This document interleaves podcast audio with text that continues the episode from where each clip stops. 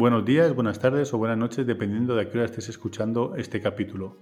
Hoy hablaremos con Carlos Armenteros, arquitecto y responsable de arquitectura e interiorismo de Terrapilar. Hola Carlos, ¿qué tal? ¿Cómo estás? Hola Javi, ¿qué tal? ¿Qué tal todo? ¿Bien? Bien, vamos bien. Vamos a hablar de branding urbano. Si quieres hacer una primera eh, radiografía para que los oyentes eh, puedan visualizar un poco más qué es este concepto, cuál es este concepto.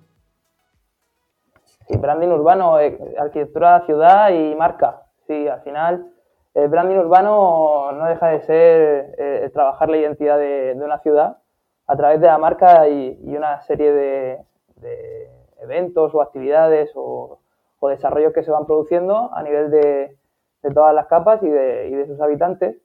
Y, para ello he querido hacer como una pequeña definición que, ilustra un poco lo, que, lo que entendemos o lo que podemos entender por branding urbano.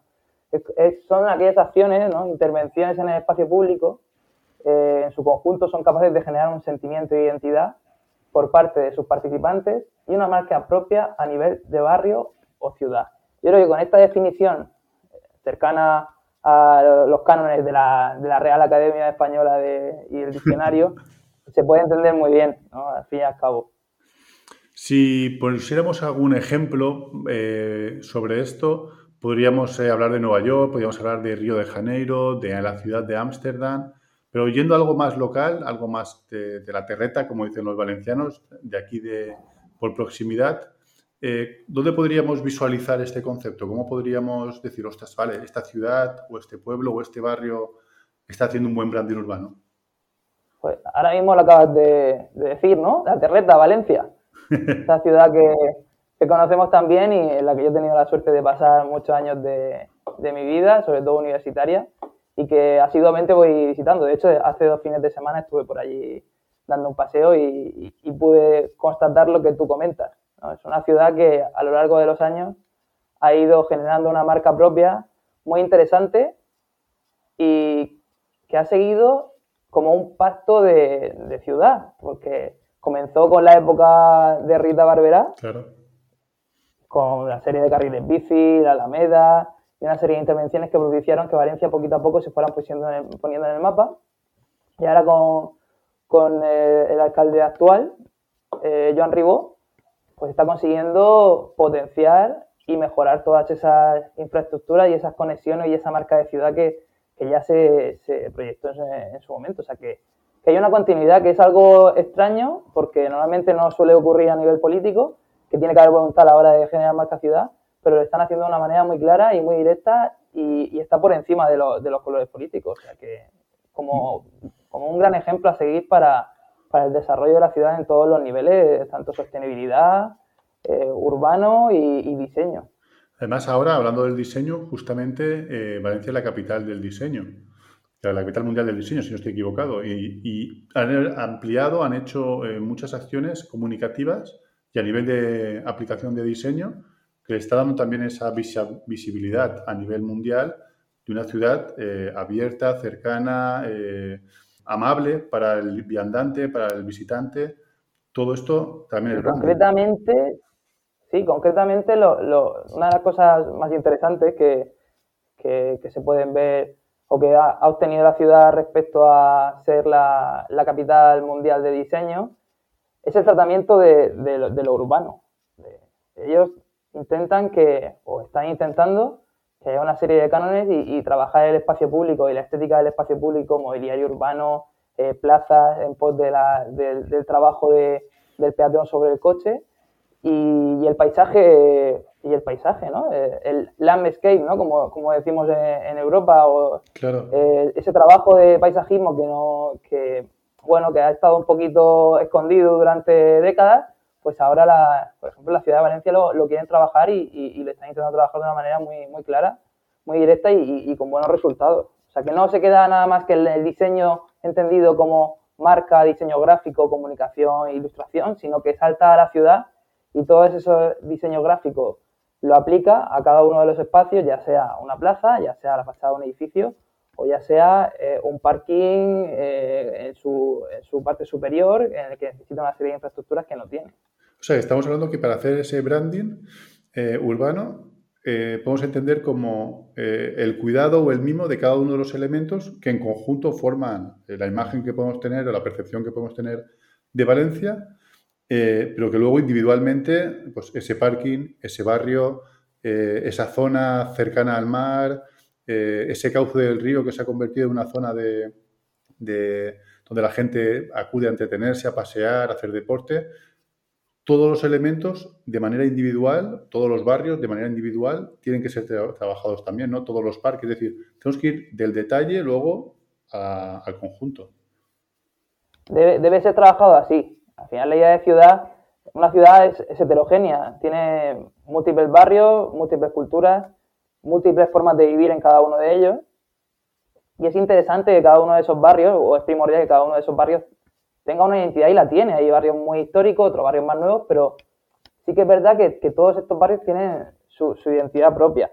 Y eso es lo que hace también que, esa marca ciudad tenga esa repercusión. Al final se van enlazando unos con otros y generan toda esa marca ciudad que, estamos comentando. Lo que tú comentas de, la Alameda del Río es un gran ejemplo a nivel físico, pero también a nivel de marca de ciudad o de marca de identidad de cómo conecta toda, toda la ciudad de Valencia. Al final es un elemento lineal que, digamos, lejos de ser una barrera como la que hemos tenido aquí en la ciudad durante tantos años, en la ciudad de Murcia, eh, lo que hace es permeabilizar y conecta por un mismo lugar todos esos barrios que, estamos comentando. Por tanto, hay que, se puede decir que a, nivel de mm, un poco de identidad o a nivel eh, de marca de ciudad, la Alameda es un, elemento propio y muy identitario de la ciudad que conecta a todos los, barrios. Y eso es lo que hace que la ciudad tenga muchísima visibilidad. La Alameda de Valencia es conocida mundialmente por, lo que supuso y por lo que supone. Como te he comentado, hace unas semanas estuve por allí y, tienes elementos deportivos, vegetación, gente haciendo deporte. Eh, eh, hace que la ciudad de Valencia esté viva, sin lugar a dudas. y, siempre todos los visitantes van hacia allí para ver esos elementos, conecta la ciudad de las artes con el parque de cabecera. Y siempre que vas saliendo, en cada uno de sus tramos, tienes algo interesante. Y puedes ver diferentes barrios, diferentes identidades de ciudad, pero dentro de esa globalidad de marca, de branding urbano que hablamos. Has hablado eh, al principio de, esta entrevista de la implicación política y del consenso para poder llegar a construir este branding urbano, esta marca ciudad, ¿no? ¿Qué otros agentes no políticos deben también eh, tener presencia e importancia a la hora de construir eh, dicha marca? Lo primero, gente como tú, con inquietud y con muchas ideas dentro del marketing y, la comunicación, que creo que es fundamental. Gracias, Carlos. Te, pagaré el, bocata luego y la cervecita ahí en la terraza. por esta invitación al podcast tiene que decir algo bonito sobre ti, Javi. No, efectivamente. Si no, si no, no participas, ya lo sabes. es la conexión de, muchos profesionales, como te comento, en el mundo de la comunicación es súper importante dentro de este engranaje. Técnicos de la administración con ganas de eh, generar equipo con profesionales independientes y liberales, arquitectos, más relacionados con el tema del urbanismo y la participación ciudadana en este caso, que es lo que yo he estado viendo, lo que sigo viviendo durante eh, mi carrera profesional. Y, sobre todo los ciudadanos. ¿no? Hay que hacer como un tridente entre administración, los ciudadanos, y administración hablando como técnicos. Claro y la parte de, bueno, como te comento, arquitectos, urbanistas, paisajistas, sociólogos. Es decir, ahí hay una parte profesional muy importante eh, que, sin, sin, esos puntos no se podría desarrollar lo que se va desarrollando eh, en un trabajo que debe ser a, largo plazo. Generar una marca de ciudad no es ni uno, ni cuatro, ni, diez años. Yo veo una marca ciudad que se puede ir desarrollando desde de aquí a 15, 20 años y es primordial lo que ha pasado con Valencia. Al final Valencia no ha sido cuestión de cinco años, Valencia son décadas. Y me, no sé si me aventuro mucho a decir tres, cuatro décadas de, trabajo hasta llegar al punto que, han conseguido actualmente. Has comentado la implicación de los ciudadanos. Entendiendo, para poner algo que nos pueda eh, asemejar, si hablamos de la comunicación interna de una empresa, tenemos claro cuáles son esos públicos, ¿no?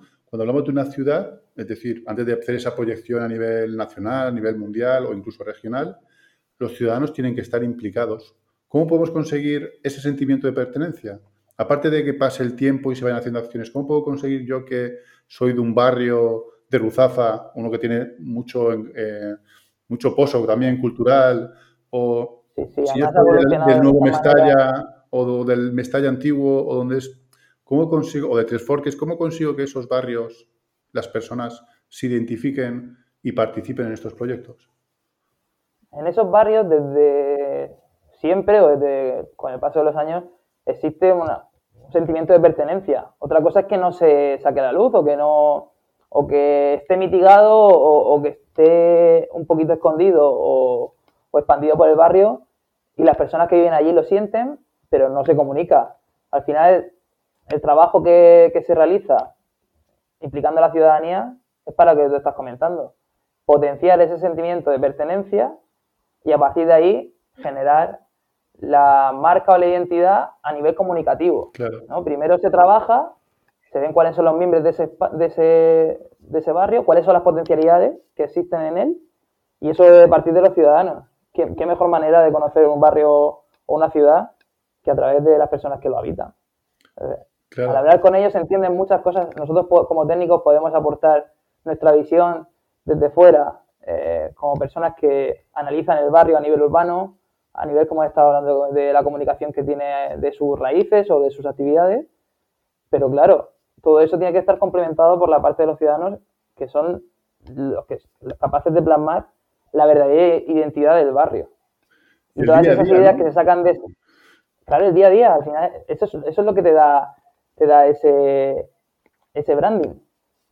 Y lo que te va a dar potencia, porque es la realidad, es lo realista y lo, lo que de verdad las, las, personas que visiten esos barrios van a sentir cuando estén en ellos. Cuando den un paseo por la Alameda, cuando den un paseo por el barrio de Carmen aquí en Murcia, o cuando puedas ir a Madrid, qué decirte, al barrio de Lavapiés. Sí, sí, sí. Conociendo un poco tu trayectoria profesional, que eh, donde nos conocimos fue a través del proyecto ADN Urbano aquí en la ciudad de, Murcia, en esa visibilización de, la identidad de algunos barrios, como hemos comentado, partir un poco del detalle antes de eh, la imagen global de, ciudad, trabajar eh, lo individual. en base a esa experiencia, o la experiencia que tú tienes, las acciones e intervenciones que están enfocadas a la regeneración urbana, eh, ¿Tú crees que son capaces de crear marca y de fidelizar a la sociedad? Sin lugar a dudas, todo viene en relación o en conexión con lo que hemos estado hablando anteriormente. Eh, eh, se generan una serie de intervenciones, pero a partir de un pensamiento colectivo, de un sentimiento colectivo y de una serie de trabajo previo con todos los agentes que intervienen en un barrio o una ciudad que te dan la potencialidad para intervenir en un lugar sabiendo que lo que estás haciendo está validado por aquellos que lo van a utilizar. Claro.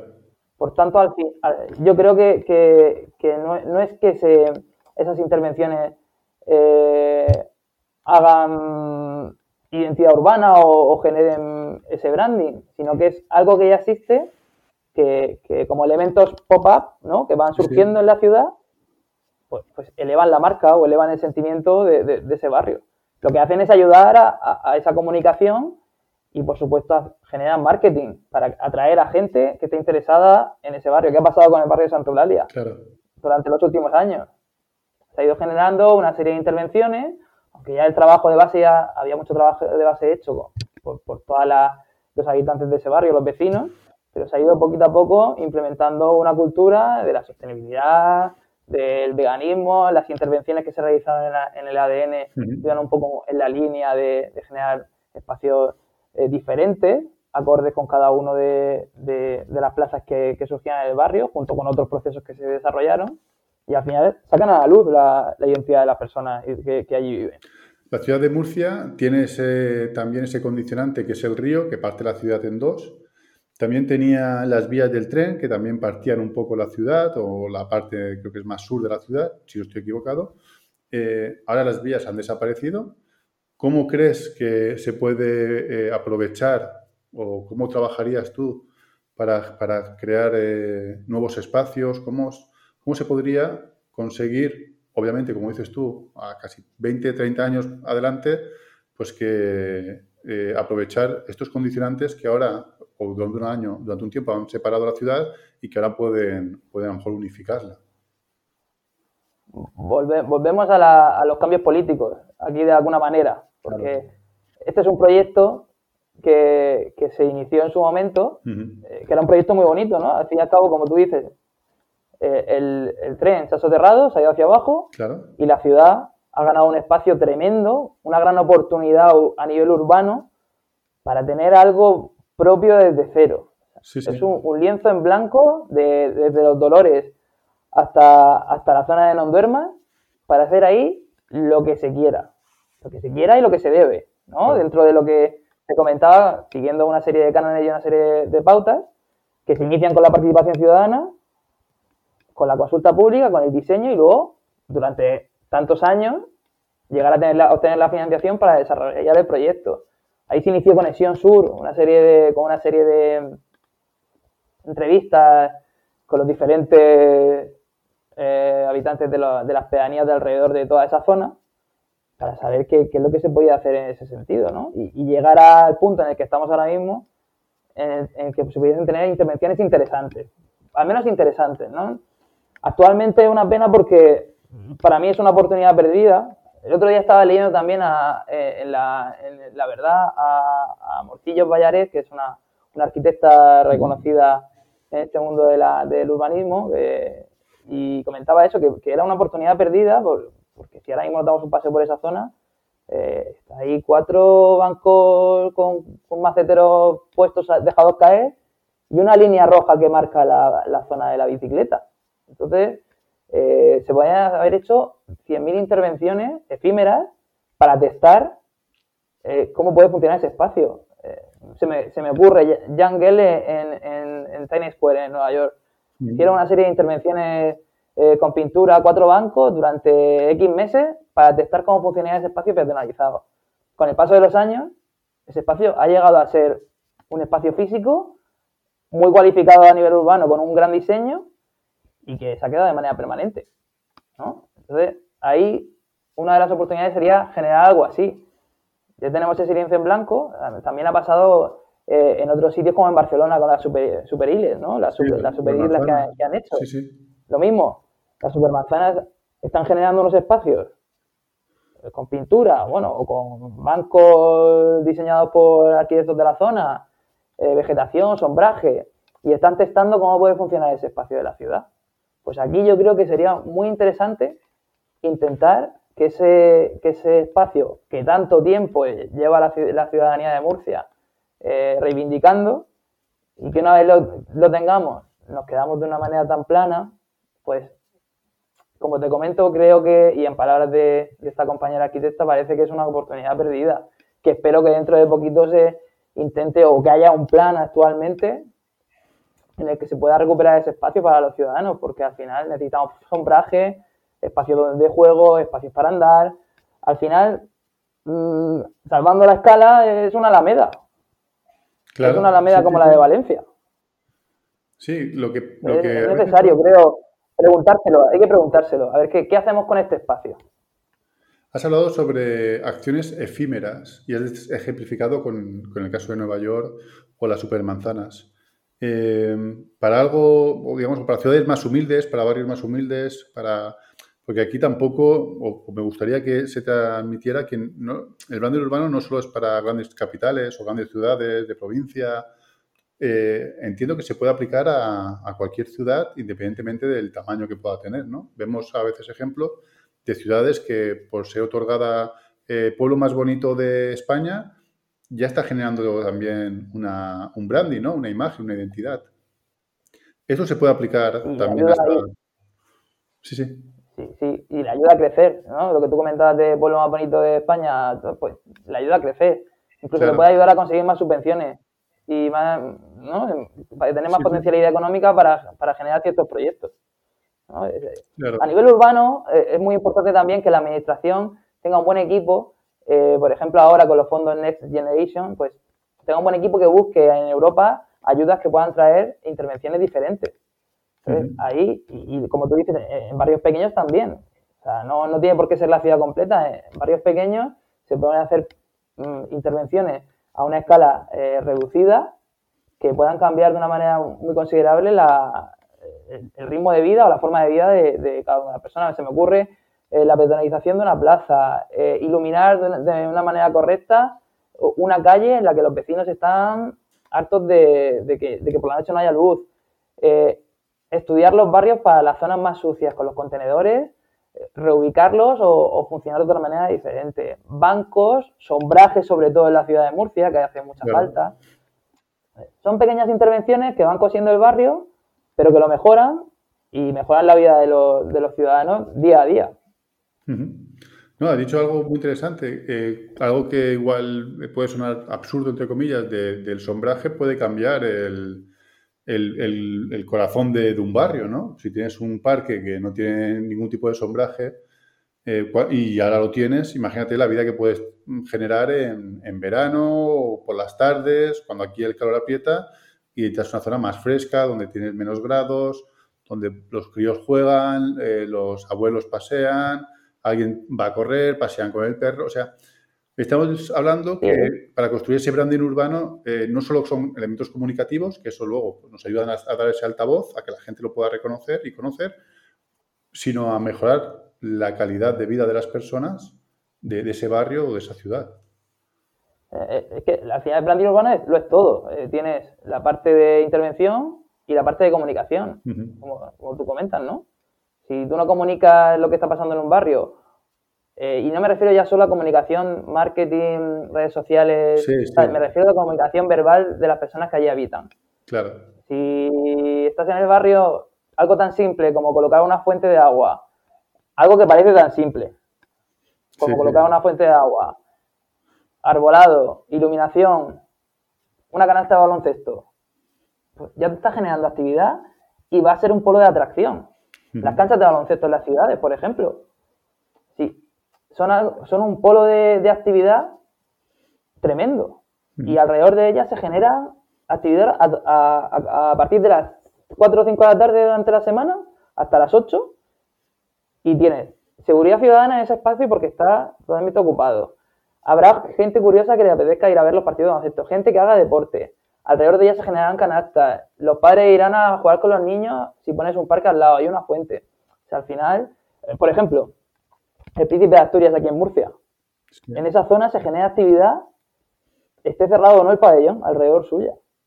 Eso es súper importante. Y es el boca a boca. Vamos a jugar un 3x3 en la, en la cancha del Príncipe de Asturias. Y eso provoca que, que, que el espacio se active también hay que buscar maneras de eh, que sean polos de atracción, tanto para la gente del barrio como la de fuera. Y esa comunicación verbal de la que te hablaba es fundamental. ¿Qué papel juega ahora eh, dentro de esta construcción de branding urbano eh, todo lo referente a la sostenibilidad, al reuso, al reciclaje, al reaprovechamiento? ¿De qué manera estos insights que están muy en boca de todos los profesionales del branding o de la comunicación, de las empresas, también de los ayuntamientos, el objetivo 2030. ¿Cómo podemos aplicarlo dentro de nuestro branding urbano? Es que no es que tenemos, tenemos que aplicarlo. Es un, es, un, deber. Es un deber al fin y al cabo porque eh, Europa va en esa línea, ¿no? Lo que estábamos hablando de las subvenciones a nivel europeo que tan importantes han sido durante los últimos años para, para la ciudad de Murcia, porque no hay que olvidar que casi todos los proyectos actuales de, la ciudad, Murcia, Río y otra serie de intervenciones, los ADN, todos han surgido a través de fondos europeos. Sí, sí. Y, todos tienen un... Debes cumplir unos sellos de calidad X. Eh, con los nuevos fondos, la nueva Bauhaus europea, lo que promueve es eso, es la economía circular, la reutilización de edificios. Hay que mejorar el parque inmobiliario construido con una serie de rehabilitaciones. Y no solo hablamos de, del edificio, sino a nivel urbano. Están dando ayudas para hacer eh, la regeneración urbana en los barrios, como tú comentas, a nivel de vegetación, sostenibilidad, reutilización de recursos. O sea, que no sean los materiales que se utilizan a la hora de, construir esos, esos espacios. O sea, todo suma en pos de esa sostenibilidad. Y, y ahora, actualmente no concebiría el desarrollo de la ciudad si lo que tú comentas, si todas esas líneas de corredores verdes, eh, agua que baje la, que genere un ecosistema y baje la temperatura, materiales blandos, que también los hay que absorban el calor y el CO2. Hay un montón de sistemas que, ya se, que se están desarrollando y, con cada vez con más, velocidad que son fundamentales. Es que no es marca ciudad, yo creo que es marca mundial ya, esa parte. Lo tenemos que entender así.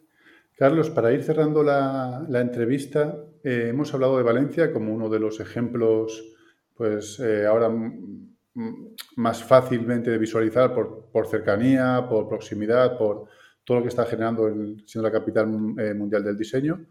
Pero ¿qué otros territorios crees que representan una buena manera de, entender lo que es la marca ciudad?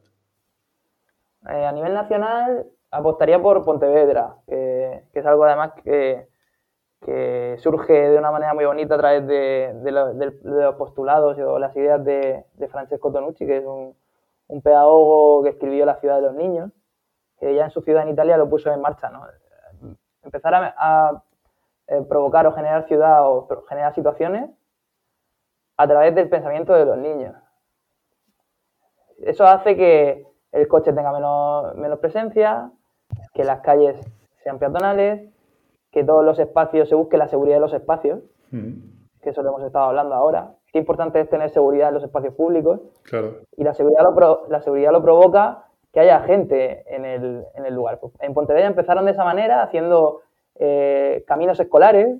Los, los, chicos, los niños van desde la casa al cole como antiguamente, por unas rutas marcadas en la que a las horas que van los niños al colegio, en cada una de las puertas de los comercios, de los vecinos, pues hacen como una ruta o un autobús, pero a, peatonal entre ellos. Entonces van los niños, se van recogiendo y ahí y generan cierta seguridad ahora. Con esos postulados han generado marca de ciudad. Claro.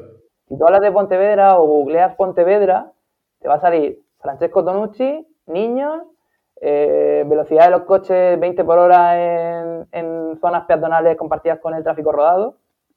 Y eso es marca ciudad. Y lo han generado a través del urbanismo. Con una voluntad política muy clara pero a través del urbanismo. Entonces, ese, eso es branding urbano a nivel nacional. Y ya como, como, como ejemplo paradigma de, de, esta línea de branding urbano y ciudad, hablamos de, Copenhague. Hablábamos antes de, de Jan Gell, que este, este arquitecto urbanista danés que, que, empezó en la ciudad de Copenhague. No sé si habrás visitado Copenhague, pero Copenhague es una ciudad eh, que a nivel peatonal sufrió en la década de los 60-70 un cambio totalmente brutal eh, en esa línea. Y todo el mundo se empezó a quejar de que si todo se peatonalizaba, eh, algo, algo que, ha pasado también en Alfonso X, es que los comercios no van, a, no van a ganar dinero, no van a generar economía. Es que, ¿qué va a pasar aquí si no vamos a poder descargar, si no podemos aparcar el coche? Justamente lo contrario. se ha visto en Copenhague que funcionó y la ciudad fue creciendo en vitalidad y en una forma más saludable de vivir, y en Alfonso X ha pasado exactamente lo mismo. O sea, aunque sea una, una, pequeña zona de la ciudad, pero el cambio ha sido muy a mejor. Me parece uno de los proyectos más interesantes que se han hecho en la ciudad de Murcia en los últimos años, junto con Murcia Río, sabiendo lo que era eh, el tontódromo, por así decirlo, en la ciudad de Murcia. Vamos a tocar esa zona, cuidado se ha quedado espectacular y, solo hay que pasearse, que seguro que has, sido, que has paseado por allí, de, cómo, de, cómo se vive el espacio ahora. No, como comentas, solo con facilitar el espacio para el peatón, pues el peatón eh, se ha integrado y, lo utiliza.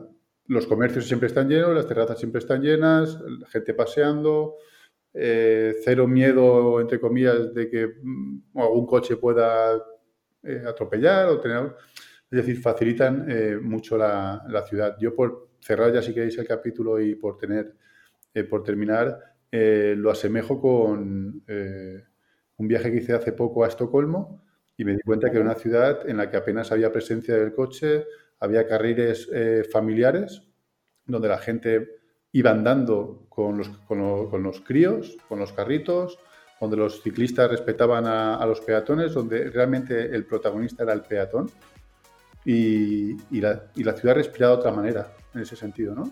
Y, pero para bien, ¿sabes? Entonces te das cuenta a veces que eh, aún nos falta eh, en este sentido educación para entender que hay otros medios de transporte, hay otras formas de convivir con la ciudad, de entenderla y por parte también de, las ciudades facilitarnos el trabajo a los, a los ciudadanos para eh, poder disfrutarlas, ¿no? O visitarlas o, conocerlas. Eh, la historia, y ya cierro, que tiene el barrio del Carmen cuando hace apenas cuatro o cinco años que vengo aquí, me parecía brutal cuando la descubrí con ADN Urbano, ¿no? Ese crisol de culturas. Y, crisol de culturas y, en, combinación con, la tradición Exacto. de ser un barrio histórico de la ciudad de Murcia que, todavía mantenía esa, esa, línea o esa identidad y la sigue manteniendo mezclada con las culturas que tú comentas. Luego vimos también el, evento que hacían de gastronómico con también ciertas actuaciones, como tú decías, que hacían que la ciudadanía conociese y luego atrajese eh, a, otros ciudadanos de, fuera para poder visitar. Así que yo creo que con estos ejemplos, con este cierre, Carlos, eh, la gente va a poder entender mejor la importancia del branding urbano, todos los agentes que están implicados y, van a ver la ciudad yo creo que de otra manera. ¿Tú qué piensas? Creo que sí, o sea, entenderlo, espero que haya hablado bien y no se me haya notado mucho el acento murciano, pero eh, yo creo que sí, que puede llegar a, por lo menos hacerse una idea de lo que, de lo que creemos, que creo que tanto tú como yo, lo creemos que es, que es el branding urbano. Por lo menos los tips, como está ahora muy de moda, ¿no? Los, los tips para saber hacia dónde se tiene que dirigir una ciudad para tener una marca, una identidad y conseguir construir el branding urbano ideal para cada uno de sus barrios y la ciudad en su conjunto. Carlos, pues muchas gracias por haberte pasado por el canal, ha sido todo un placer. Eh, te debo un bocadillo, eso sí. Nada, el placer es mío.